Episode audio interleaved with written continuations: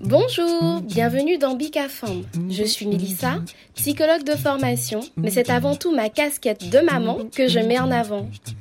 C'est un podcast caribéen qui est dédié à la parole des femmes sur différents thèmes, autour de la grossesse, du désir ou du non-désir d'enfant, autour de pathologies qui concernent directement les femmes comme l'endométriose, autour de la maternité, le postpartum d'ailleurs peu exploré, les traditions transmises de génération en génération, autour de la place de la femme dans notre société, comment allier vie personnelle et vie professionnelle.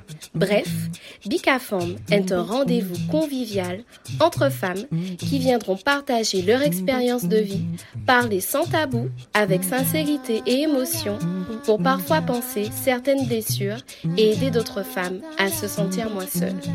Ce podcast est dédié à la puissance des femmes.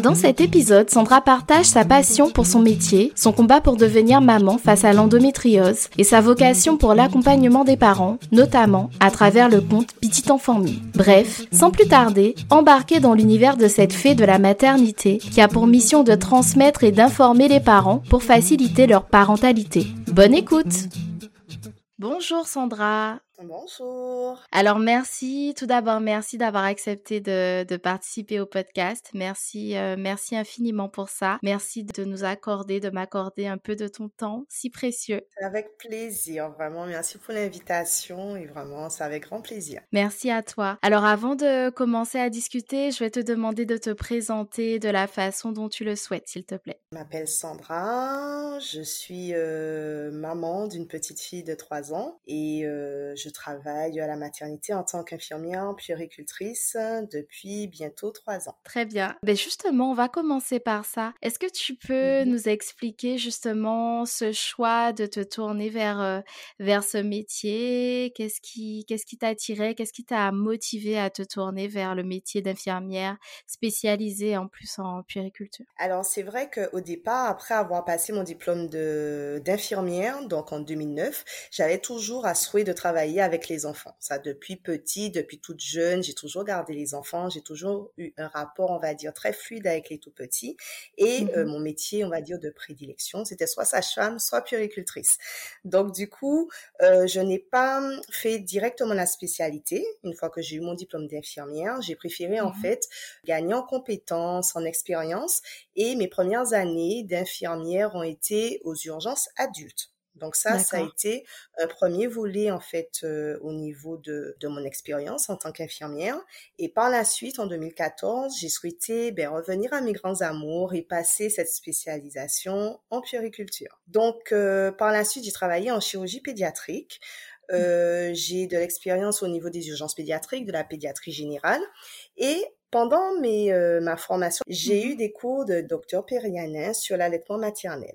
Et à partir de cet instant-là, ça a été comme un déclic. Je n'avais pas d'enfant encore. Mmh Exactement. J'ai appris euh, comment la maman est en capacité de nourrir son enfant et c'est quelque chose en fait qui m'a passionnée. Du coup, euh, au niveau de mon mémoire, je l'ai porté autour de l'allaitement maternel. Le titre c'était, ben, c'est atypique, c'était Maman, tu y arriveras. C'était vraiment mmh cet objectif-là et tout portait sur euh, les choses à mettre en place pour permettre à ces mères de réussir leur allaitement parce que moi, mmh.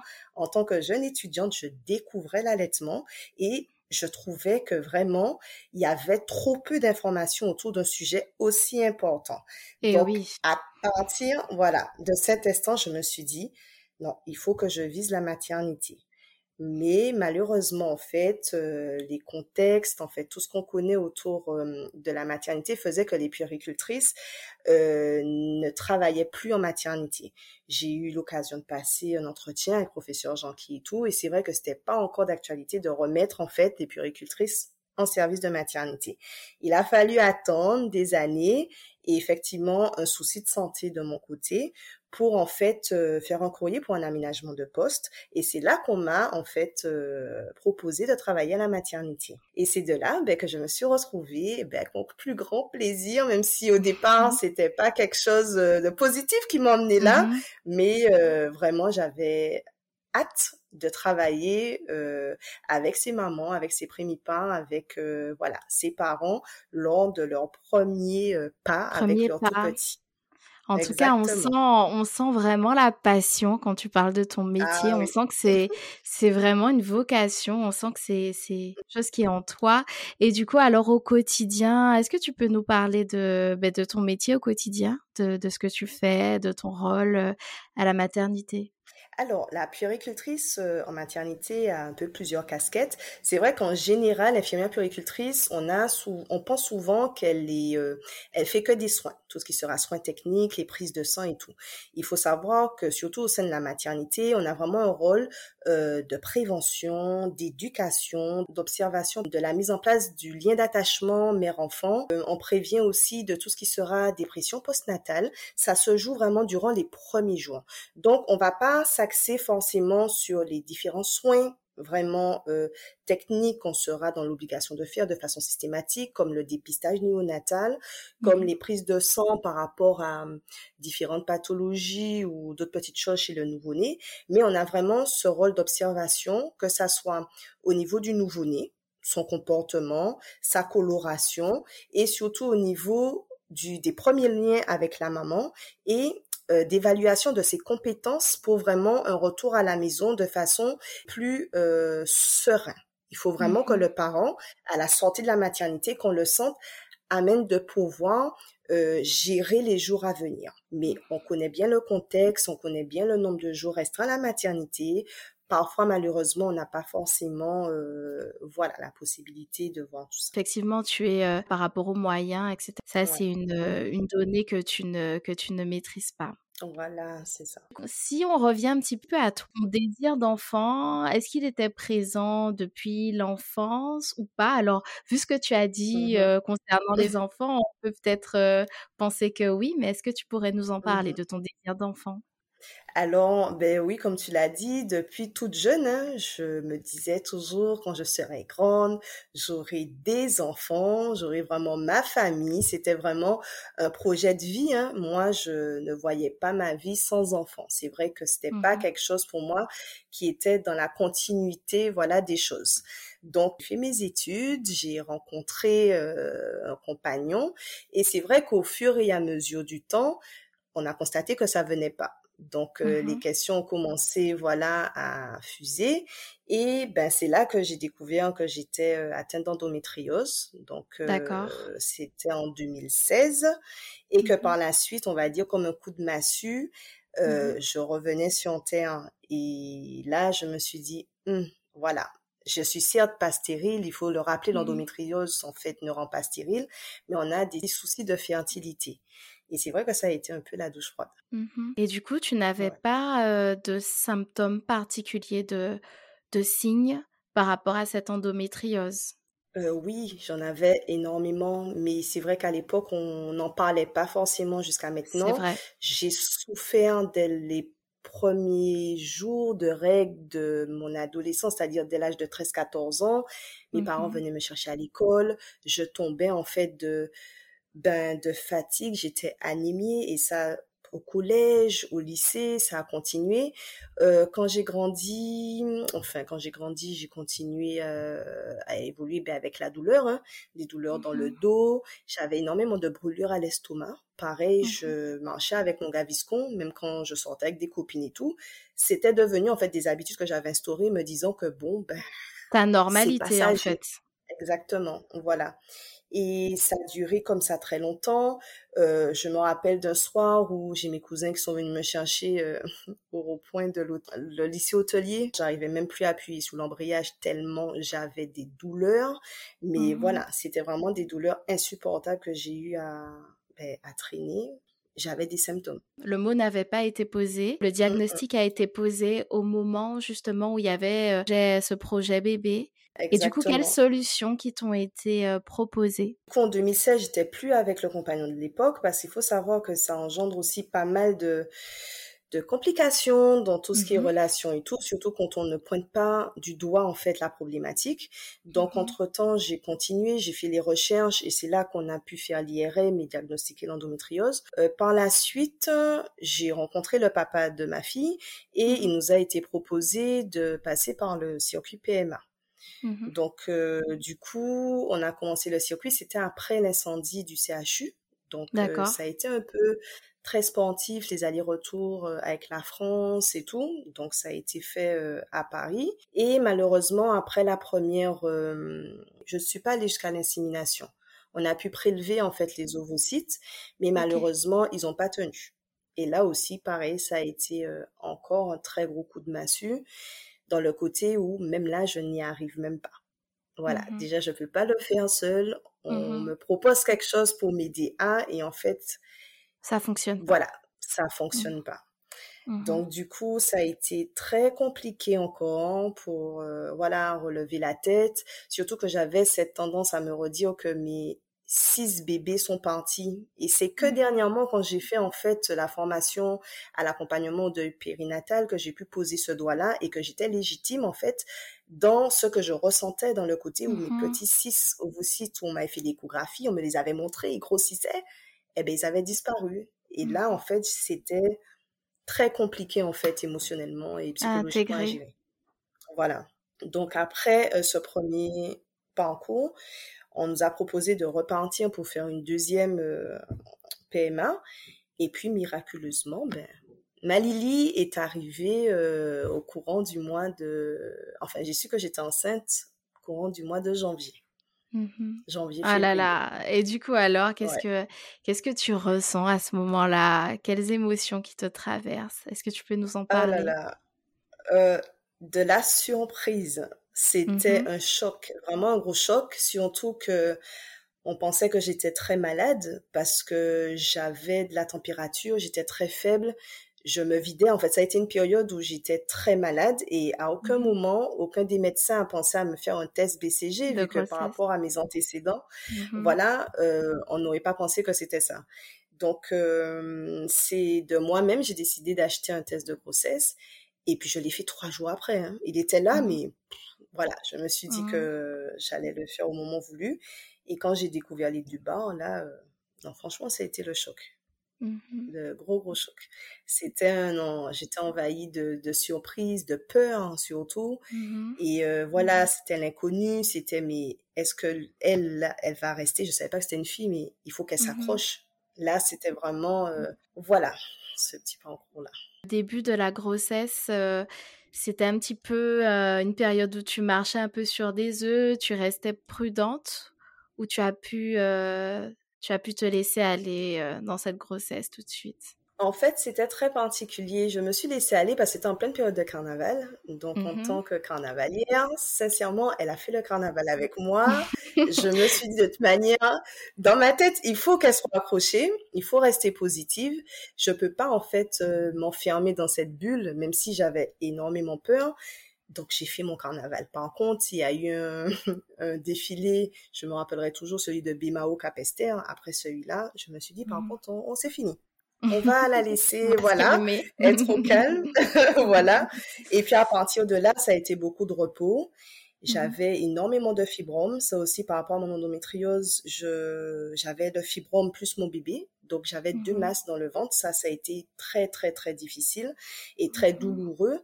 Donc, il a fallu en fait euh, suivre ces fibromes qui, à un moment donné, se sont nécrosés. Ça aussi, c'est euh, quelque chose dont on en parle peu, les nécrobioses de fibromes. Ça, j'en mm-hmm. étais énormément sujette. Et du coup, euh, ça faisait partie des douleurs durant la grossesse. Certes, c'était pas de façon fréquente ni dans la, voilà, dans la longueur, mm-hmm. mais c'est vrai que je m'en rappelle jusqu'à maintenant.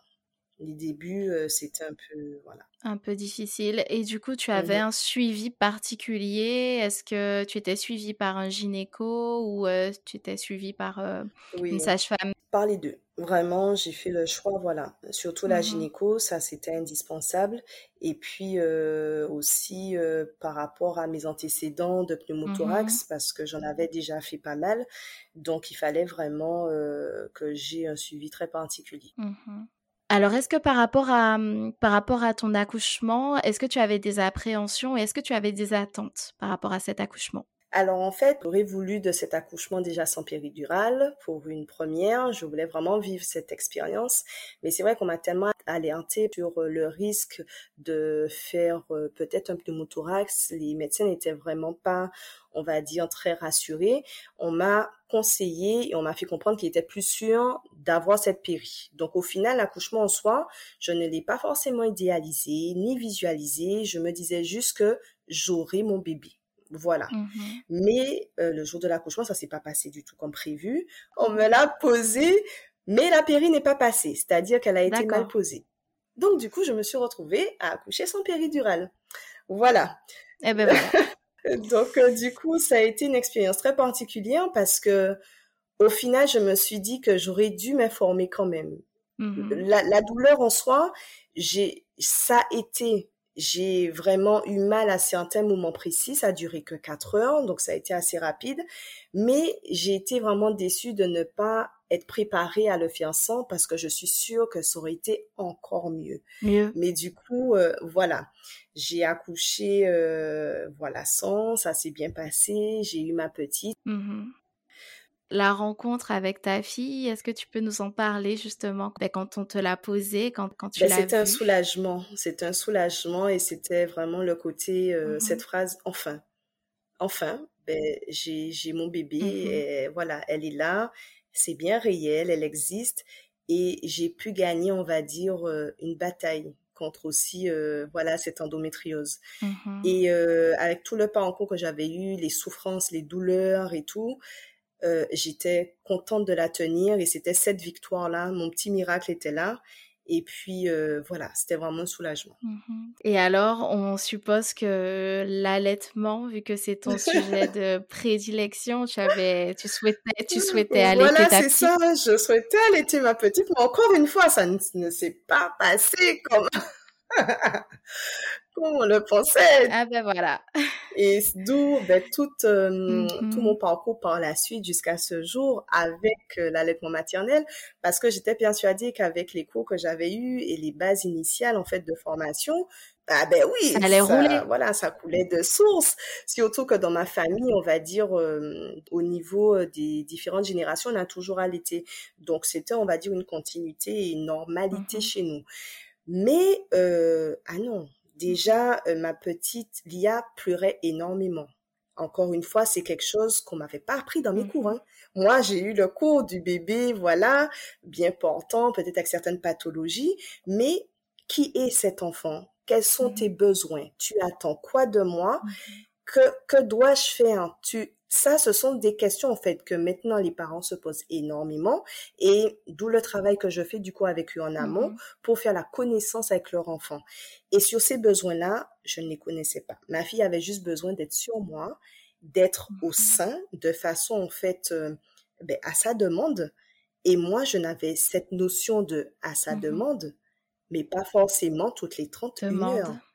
Ça aussi, c'est une notion très particulière. C'est qu'on Mmh sait que le bébé doit aller à la demande, mais quand il demande trop, on se dit, euh, par contre, il y a un truc qui est pas trop dans les règles. Mmh. Alors qu'au final, elle avait juste besoin que de ça. Mmh Et malheureusement, je ne le savais pas.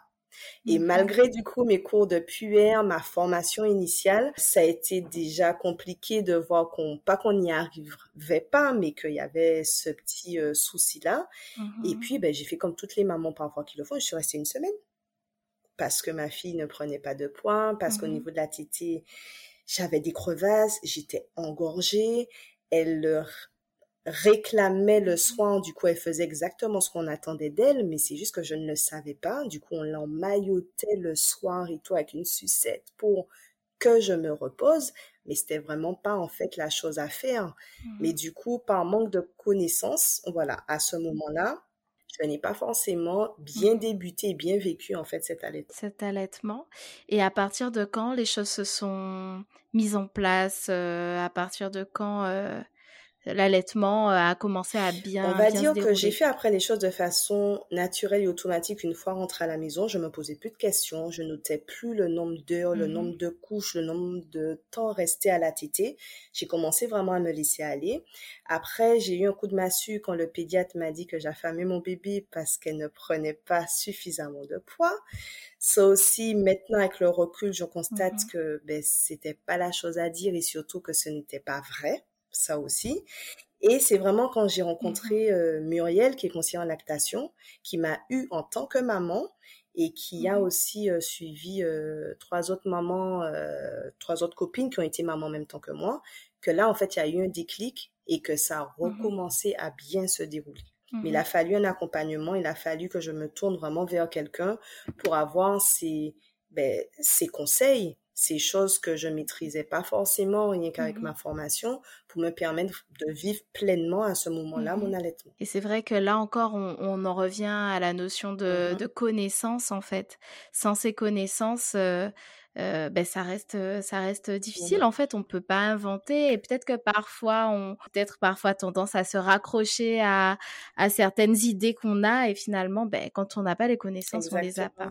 et justement pour continuer sur l'allaitement qu'est-ce que tu penses de l'allaitement euh, en Guadeloupe? De façon générale à l'échelle en fait euh, ben à mon échelle je dirais que à la maternité la plupart des mamans, quasiment 80, 16% des mamans allaitent. Le plus souvent, c'est un allaitement mmh mixte. Et un allaitement mixte parce qu'au mmh final, elles ont cette crainte, cette peur et cette méconnaissance de leur mmh capacité à nourrir exclusivement leur bébé avec leur propre lait. Mais mon combat, c'est vraiment aider ces mères-là à réaliser et à être rassurées sur leur capacité à nourrir leur enfant. Mais ça passe du coup par euh, l'information, mmh la connaissance sur la lactation, sur surtout votre anatomie. Je leur dis, vous avez de quoi nourrir votre enfant. Mmh C'est juste comme on ne sait pas comment ça fonctionne, on doute de ses compétences et du coup à ce moment-là, on mmh se rassure en donnant voilà, cette petite chose qu'on appelle euh, cette préparation infantile. C'est ça, et c'est vrai que tu me diras, c'est toi l'experte, mais il me semble que quand on est en allaitement mixte, du coup, on produit moins de lait parce que le bébé n'est pas n'est pas tout le temps au mmh sein, donc du coup finalement, c'est ben, un peu un cercle vicieux mmh parce que on produit moins de lait, du coup on se dit bon ben je fais bien de donner le biberon et, et en même temps est-ce que cet allaitement mixte aussi il vient pas aussi du fait que la notion du poids, tu en parlais tout à l'heure, cette notion de poids qui est mmh centrale en fait? Euh, je pense que les mamans, enfin quelle maman ne craint pas justement que son enfant ne grossisse pas, etc. c'est ça. Voilà, c'est ça. Et comme je dis, le poids, il est, il faut prendre le poids d'un bébé. Ça, c'est quelque chose, c'est une norme dont on a besoin pour l'évolution euh, sont tout petits, et ce depuis la maternité, mais cette euh, notion de perte de poids est en fait mal interprétée par la plupart des mamans. Bébé doit perdre du mmh poids.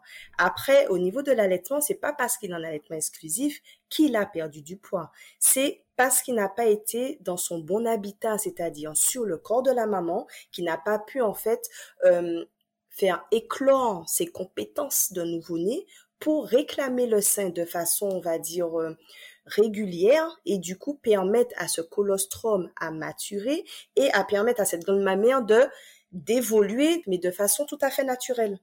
Si c'est fait de cette façon-là, mhm. votre bébé perdra du poids, mais au bout de 48 à 72 heures, il y aura une stabilité et une remontée de poids.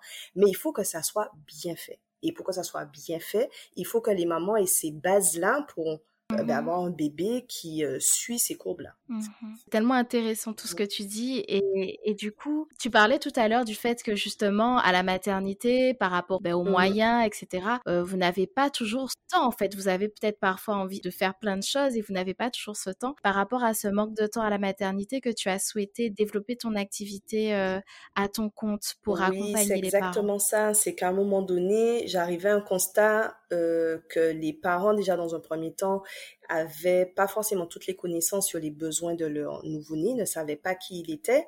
Et dans un deuxième temps, c'est qu'on n'avait pas le temps de donner, d'apporter toutes les informations en termes de prévention, d'éducation, d'accompagnement et surtout d'allaitement maternel. Parce que accompagner un allaitement maternel, ça peut prendre 20 à 1 heure de temps. Et la maternité, en fait, euh, mm-hmm. a un turnover, mais on tourne entre une douzaine, une vingtaine de mamans. Donc, c'est vrai que puéricultrice, mm-hmm exerçant seul à la maternité, on n'a pas forcément le temps pour s'occuper comme on le voudrait, surtout mhm. de l'allaitement maternel. Donc, euh, c'est ce qui a motivé mon souhait de créer mhm. l'entreprise d'accompagnement parental pour euh, préparer les parents à euh, accueillir leur nouveau-né de façon plus sereine, à comprendre ses besoins. Et c'est vrai, dans un deuxième temps, j'ai des accompagnements à l'allaitement maternel pour que la maman ait ces bases-là pour un bon démarrage et surtout pour pour suivre euh, le mieux que possible son allaitement. Mm-hmm. Et est-ce que du coup cet accompagnement, tu le débutes euh, dès la grossesse? Donc en fait, euh, je propose différents ateliers. Donc les ateliers bien préparer l'arrivée de bébé s'adressent aux futurs parents viennent quand elles le souhaitent pour avoir l'information. Mm-hmm. Et puis par la suite, ça sera parents qui auront des besoins ponctuels.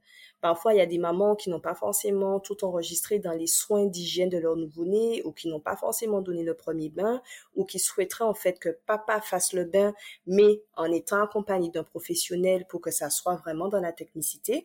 À ce moment-là, ils feront appel à moi. Vraiment, c'est en fonction du besoin, de la problématique et les ateliers dits fixes, c'est vraiment avant l'arrivée de bébé et durant les premiers jours de vie avec bébé. Mhm. Parallèlement à la problématique de l'allaitement, est-ce que tu, tu abordes d'autres problématiques? Oui, du coup, euh, on voit ensemble, surtout pour euh, le retour à la maison, tout ce qui sera organisation de la vie de famille. Ça aussi, c'est quelque chose dont on parle pas beaucoup avec le partenaire, avec la fratrie. C'est la prévention de la charge mentale chez la maman. Mhm. Comment on organise notre vie maintenant Tellement important, cette charge mentale. Comment on, va s'organiser cette vie de famille à mhm. trois ou à quatre. Je dis souvent aux parents, n'hésitez pas à lister toutes les tâches que vous faites à ce jour, que ça soit sortir les poubelles, faire la lessive, faire la vaisselle. Ce sont des choses qui, une fois bébé euh, présent, vont vous paraître une montagne, alors que ça ne l'était pas auparavant. Et si on mhm. peut en fait s'organiser afin de répartir le rôle de chacun, ça nous permet de souffler. On n'a pas à se prendre la tête, entre guillemets, et à générer, en fait, ces tensions de couple qui arrivent très, très, très rapidement. Même les couples les plus solides en pâtissent. Et ça, c'est des choses euh, que je vois, en fait, avec les parents. J'aime, j'aime le fait que tu dises que ce soit un accompagnement des parents et pas des mamans. Mmh Parce que justement, je pense que le, le rôle du, du, du partenaire est mmh très important en fait aussi pour soutenir l'allaitement. Parce que c'est vrai que souvent on entend euh, euh, oui mais bon moi je veux pas faire l'allaitement parce que mon, mon conjoint il veut il veut lui il veut s'occuper du bébé donc il veut donner le biberon. Mais en fait il y a plein d'autres façons finalement mmh de de pouvoir soutenir la maman, de pouvoir soutenir l'allaitement. C'est pour ça que voilà, c'est important d'inclure euh, le papa. Et j'aime beaucoup quand les papas euh, ben, sont en atelier. Hein. Il y a beaucoup de couples qui viennent en atelier parce que comme dit la maman, il faut qu'il entende. Et c'est intéressant en fait quand on voit qu'au final, c'est le papa qui prend les notes et la maman elle écoute. Donc ça montre vraiment les l'implication de plus en mm-hmm. plus euh, ben, marquante des papas dans la vie de leur euh, dans leur dans la vie familiale déjà, dans la vie avec leur futur euh, nouveau-né. Et c'est vrai que par rapport à l'allaitement, on en revient souvent et je leur dis, vous avez un rôle de coparent. Certes, vous n'allez pas nourrir un bébé, mais vous jouez un rôle super important autour du soutien, de l'accompagnement. Vous êtes vraiment un rock pour cette maman-là parce que l'allaitement parfois n'est pas si simple que ça. Et quand ils ont fait cette cape de super-héros, parfois à la fin de l'atelier, ils se disent, Ouais, ben voilà, je pense que ça, voilà, ça me convient également. Je vais pas forcément donner le biberon, mais je vais apporter mm-hmm. bébé à maman. Je vais lui permettre de dormir et du coup, je vais la connecter à sa maman quand elle voudra le sein. Et là, ils voient l'allaitement d'un autre œil. Ils se sentent impliqués. Et là, c'est plus intéressant. Mmh Exactement. Mmh Conscientiser en fait leur, leur rôle mmh finalement, qu'ils ne se sentent pas mis en retrait. Ouais. Mmh Ça, c'est important. C'est très, très important. Et du coup, parallèlement à, tes accompagnements que tu fais concernant ton, ton activité à ton compte, tu as aussi un compte Petite Enfant Mi. Est-ce que tu peux en parler? Parce que ton compte, c'est une vraie mine d'or. Le contenu est très accessible. Ben, du coup, Petite Enfant Mi sur la page Instagram est apparu après la création de l'entreprise. Donc, c'est vrai que j'ai commencé à faire les accompagnements et souvent, les mamans me disaient, ça serait intéressant d'avoir un endroit où avoir toutes ces informations. Et c'est vrai qu'elles avaient pas tort parce que moi, en tant que maman, puiser à droite et à gauche tout le temps euh, sur le bébé, sur la maman et tout, mm-hmm. plusieurs informations, ça devenait un peu fatigant et on baissait les bras très rapidement. Donc je me suis dit, allez, je me lance. Donc c'est vrai que la mm-hmm. page, euh, on va dire, a été créée dans ce sens afin de rassembler euh, conseils, informations, astuces autour de la parentalité, mais surtout de ce tout petit, et ce depuis la maternité. Et donc, mm-hmm. C'est vrai que les débuts ont été un peu particuliers parce qu'Instagram, les réseaux sociaux, je ne connaissais pas. Tout ce qui était live et tous les réels, tout ce qui est euh, les hashtags et compagnie, pour moi, c'est quelque chose que je découvrais et que je continue à découvrir. Donc vraiment, c'est toujours une belle expérience que je mmh. continue à exploiter. En tout cas, euh, vraiment, euh, effectivement, il y a, y a, plein d'informations. Et, et, puis en plus, ce sont des informations qui sont adaptées à nos mmh. réalités. Ben, c'est un compte qui nous correspond, en fait, qui correspond à mmh. nos réalités. Et ça fait, ça fait du bien d'avoir des infos. Euh, des infos pratiques et des infos précises aussi sur des sur plein de sujets. Vraiment, c'était Alors, du coup, comment tu arrives à allier toutes, euh, toutes les casquettes? Tu as parlé de, de ton rôle d'infirmière puéricultrice à la maternité, de ton activité euh, à ton compte dans mmh l'accompagnement des parents tant que maman solo, comment tu arrives à, mener à bien toutes ces casquettes? Je suis euh, très organisée. C'est vrai qu'avec ma petite, on a des habitudes, on a des rituels.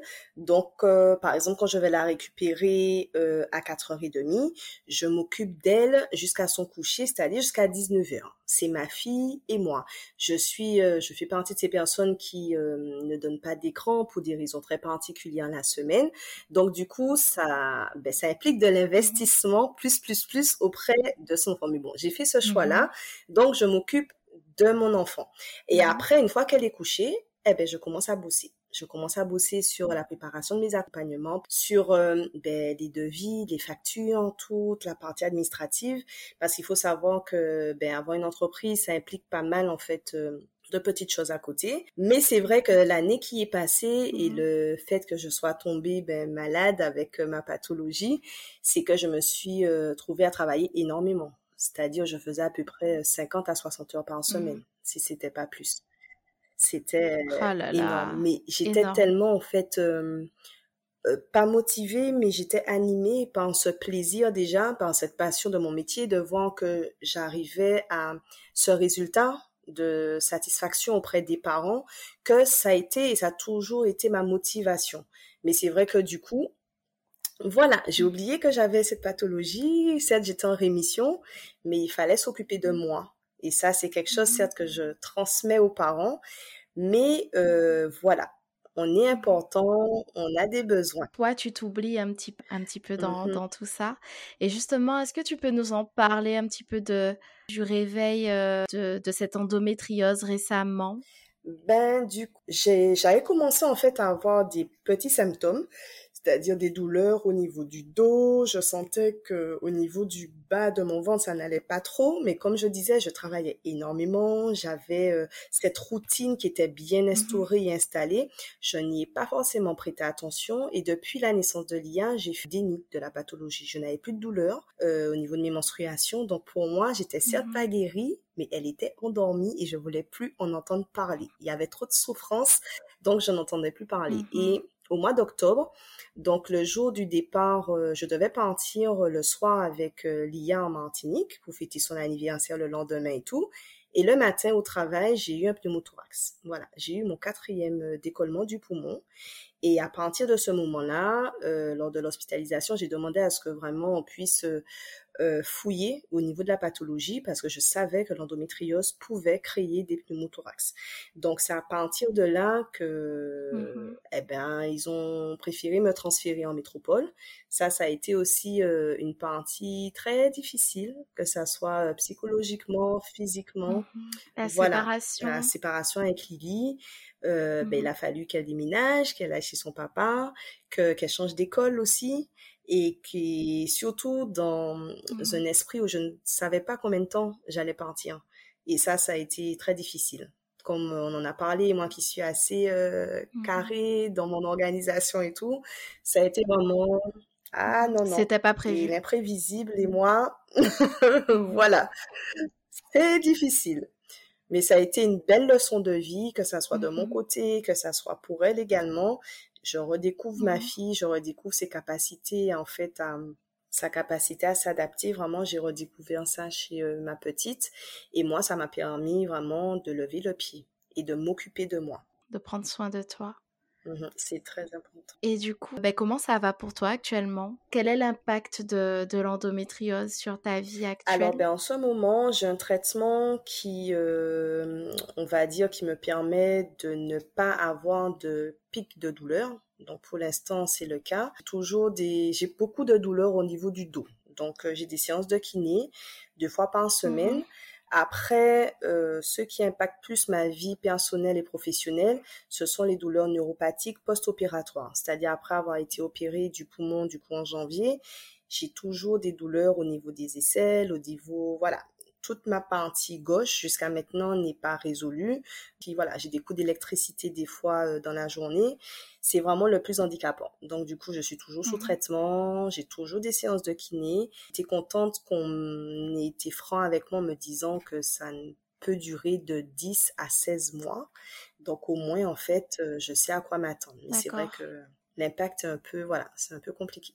Mmh Donc les suites opératoires ne sont pas, ne sont pas évidentes. Et du coup, euh, c'est vrai que l'endométriose, on en parle euh, de plus en plus. C'était, c'était méconnu euh, avant et on en parle de plus en plus. Il y a l'association Liquide Chocolat qui est présente ben, sur le territoire, qui permet de, de faire de la prévention. Est-ce que c'est une association qui t'a aidé dans ah ton oui, parcours? Elle m'a énormément aidé par rapport déjà aux différents contacts que l'association a pu en fait me transmettre.